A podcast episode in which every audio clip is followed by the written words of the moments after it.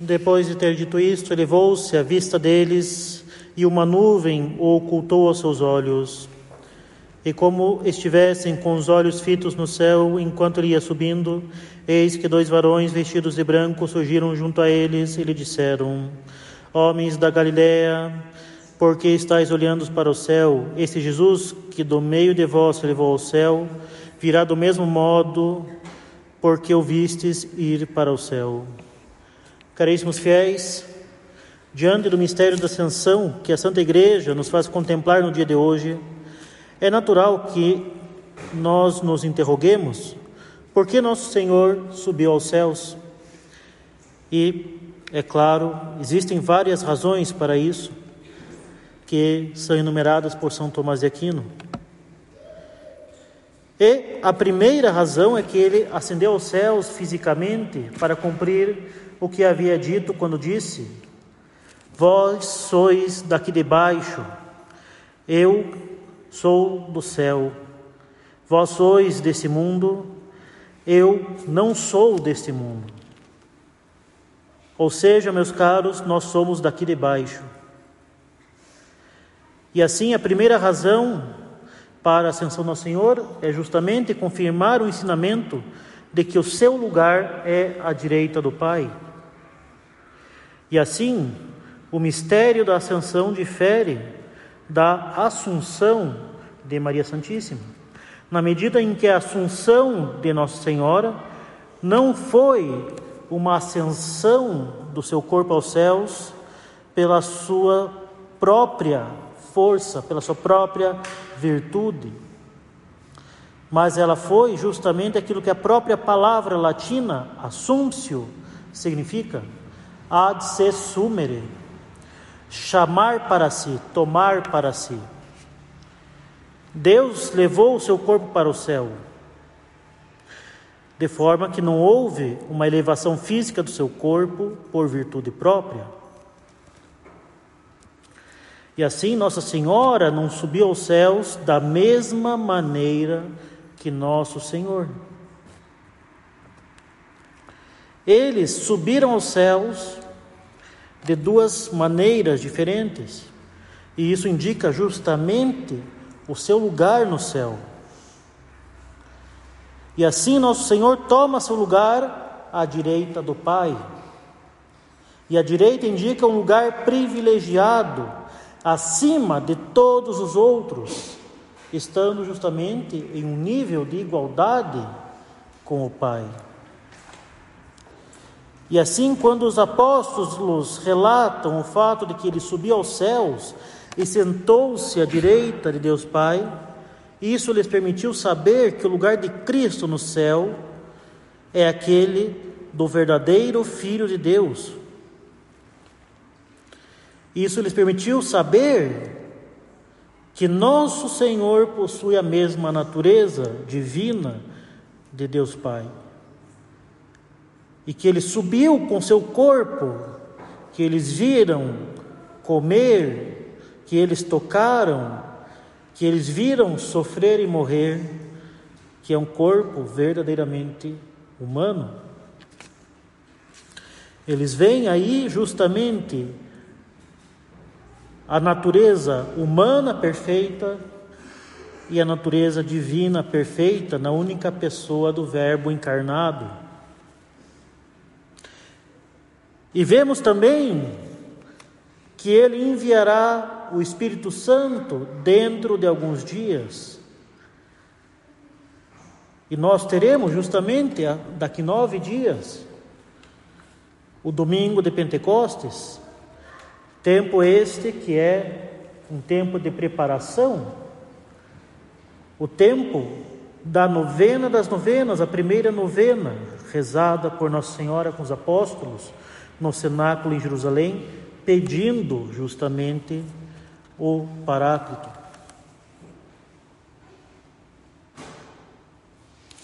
Então, nosso Senhor deixa bem claro que é necessário que ele se vá para enviar o Espírito Santo. E há uma razão para isso. Afinal, os apóstolos ainda eram bastante ignorantes sobre nosso Senhor Jesus Cristo. Embora às vezes eles pareçam entender quem é nosso Senhor, outras vezes eles não entendem e ainda persistem na teimosia da sua ignorância.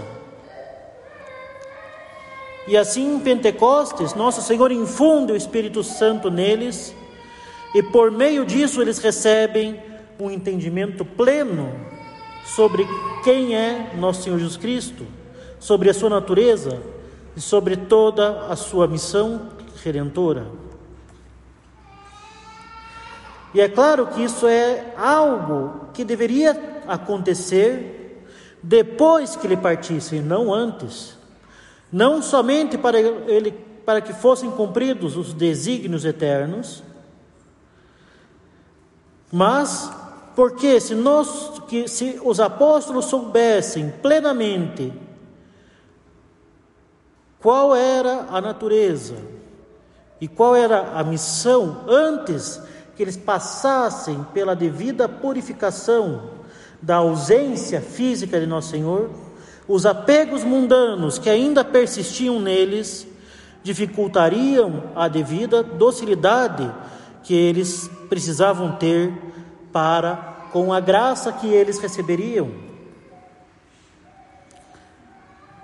Apesar de todo o ensinamento que eles receberam de Nosso Senhor, nesse tempo em que Nosso Senhor permaneceu com eles, eles ainda tinham apegos mundanos, ainda tinham apegos particulares, como nós vemos claramente que no momento da ascensão, eles perguntavam se era naquele instante que Nosso Senhor restauraria o reino de Israel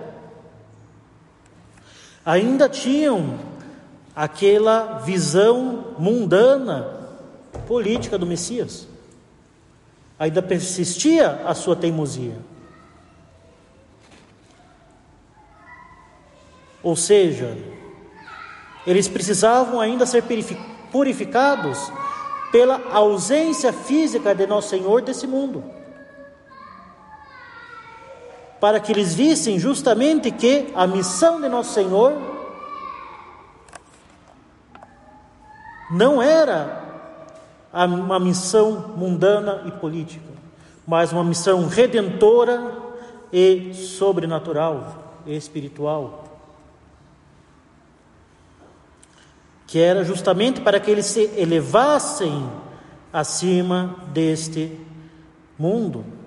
Era necessário então que eles fossem purificados dessa visão mundana, dessas esperanças mundanas, para que eles superassem, de uma vez por todas, a visão de um Messias político, de um Messias aos moldes do mundo, para que pudessem então ser verdadeiramente dóceis à infusão do Espírito Santo para essa missão que é de serem cooperadores na obra da redenção.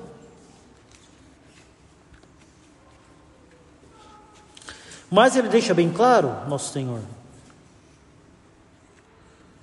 eu não sou deste mundo, mas vocês estão nesse mundo. E por isso que ele nós e é por isso que antes de ascender ele passa a o seu governo visível da igreja. Cristo é a cabeça da igreja. A igreja é o seu corpo místico.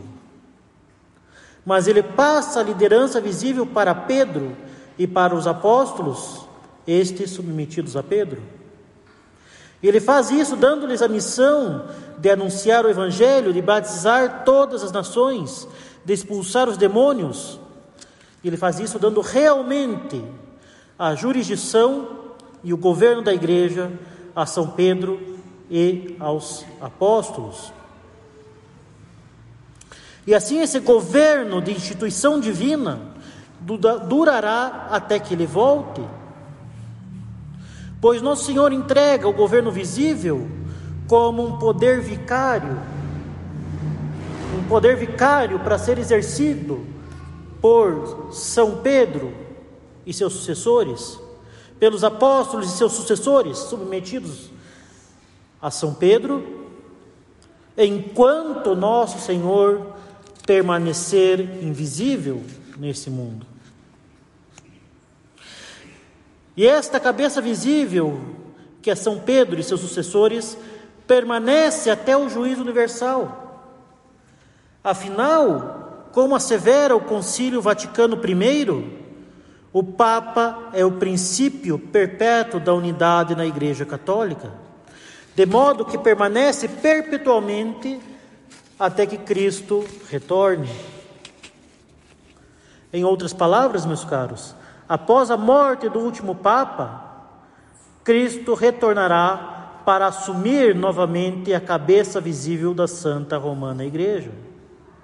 E eis aqui algo de suma importância: esta cabeça visível é perpétua.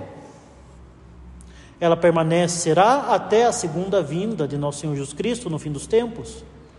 A igreja, então, não é acéfala, não lhe falta cabeça. A igreja não é como uma galinha que depois das revoluções doutrinárias e litúrgicas e da crise recente teria sido decapitada e estaria correndo pelo chiqueiro sem cabeça, sem orientação e sem controle. A igreja é o corpo místico de Cristo é uma sociedade perfeita e visível, que corresponde justamente ao corpo glorioso e reinante de nosso Senhor Jesus Cristo no céu. Nosso Senhor tem uma cabeça e tem um corpo. Ele está gloriosamente reinante no céu. A igreja corresponde a Ele ela não deixa de ter uma cabeça.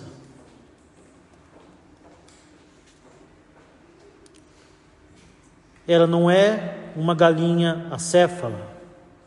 Agora, na crise social e eclesiástica atual, há muitas coisas por aí sem controle.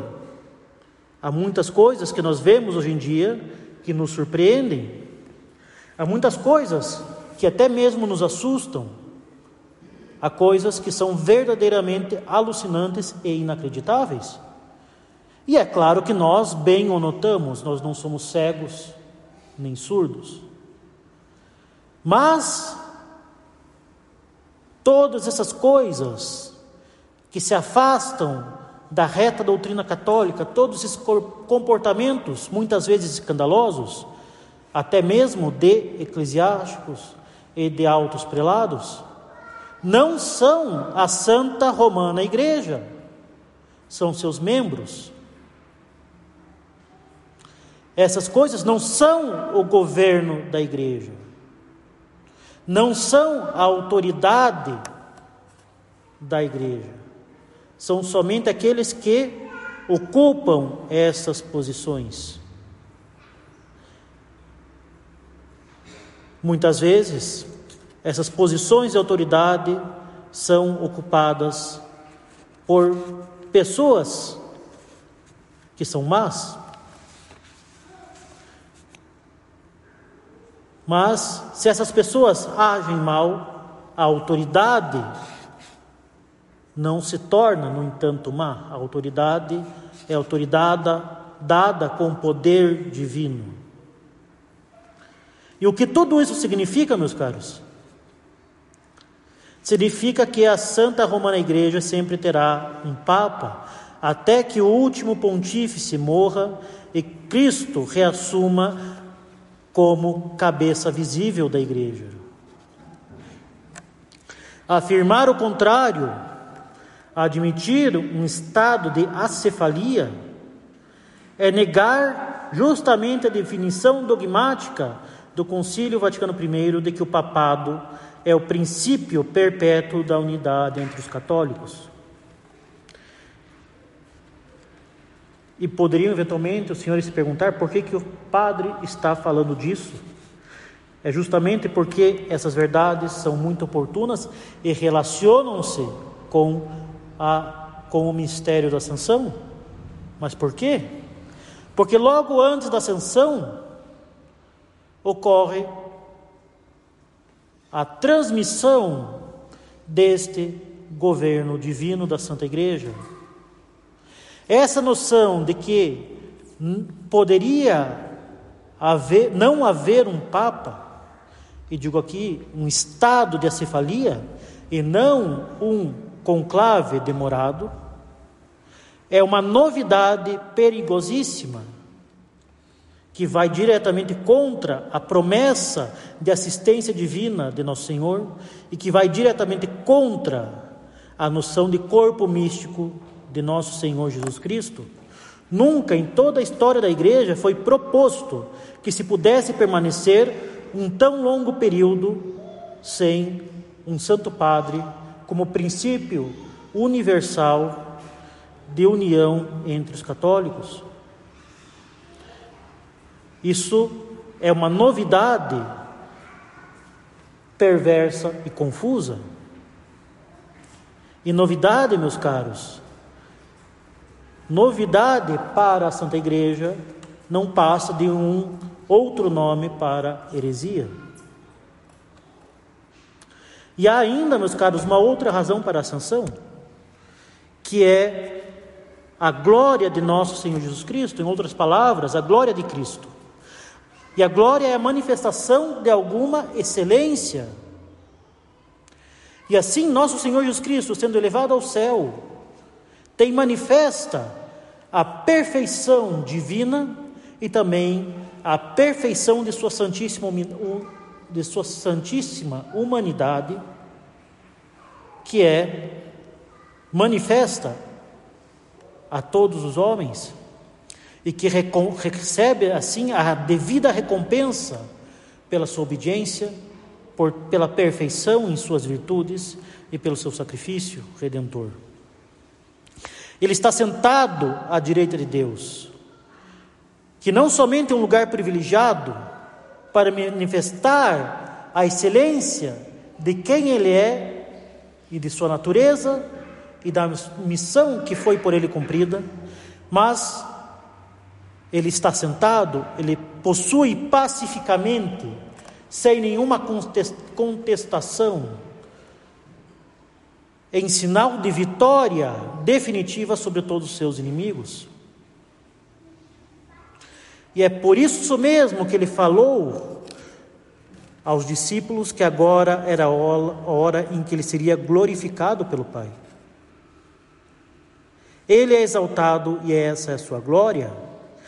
E aí também nós vemos, meus senhores, que, o, que os anjos anunciam que assim como ele foi glorificado subindo aos céus, ele voltará para julgar todos em toda a sua glória. E por fim, meus caros, nós temos na ascensão do Senhor a prefiguração da nossa própria ascensão, que é justamente a posse que nós teremos da glória morrendo estado de, de graça. Afinal de contas, meus caros, nós bem sabemos que a humanidade santíssima de nosso Senhor Jesus Cristo é um modelo de nossa humanidade regenerada pela graça da redenção. É justamente a glorificação de Cristo que justamente causa em nós a nossa a nossa glória, que causa a nossa regeneração. Como Cristo morreu e ressuscitou pela cruz, também nós morremos para o pecado e nascemos para uma vida nova pela graça batismal. Nosso Senhor nos incorpora em Sua vida, Ele nos incorpora em seu corpo místico, e sob a Sua autoridade, na Santa Romana Igreja, e conduzidos pelo Romano Pontífice, nós vivemos a sua vida e nós somos conduzidos ao céu, sendo elevados em direção à salvação pelo seu corpo místico, que é a igreja, para gozar na eternidade da bem-aventurança eterna, que será a visão beatífica de Deus.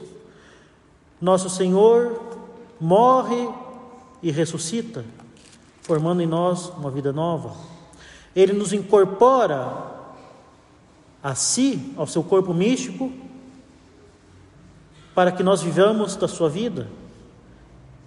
E pelo seu corpo místico, que é a igreja, e pelo seu vigário na terra, ele nos conduz à salvação eterna. Ou seja,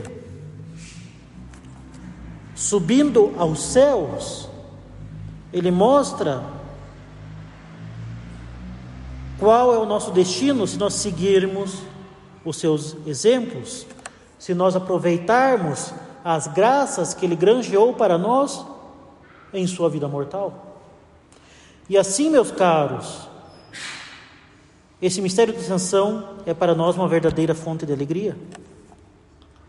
Porque a ascensão de Cristo é a prefiguração da nossa subida aos céus pela graça, pela condução da Santa Romana Igreja. E assim, justamente, no seio da Santa Igreja, na fidelidade aos seus legítimos pastores, o romano pontífice e os bispos a ele submissos, e seguindo, sobretudo, a doutrina revelada por nosso Senhor para a nossa salvação, através da sagrada tradição e das sagradas escrituras, fiéis a todos os meios de santificação que Ele nos deixou, nós podemos ter segurança e grande confiança da sua vitória e também da vitória da Santa Igreja sobre os inimigos da Santa Cruz. Louvado seja o nosso Senhor Jesus Cristo. Em nome do Pai, do Filho e do Espírito Santo. Amém.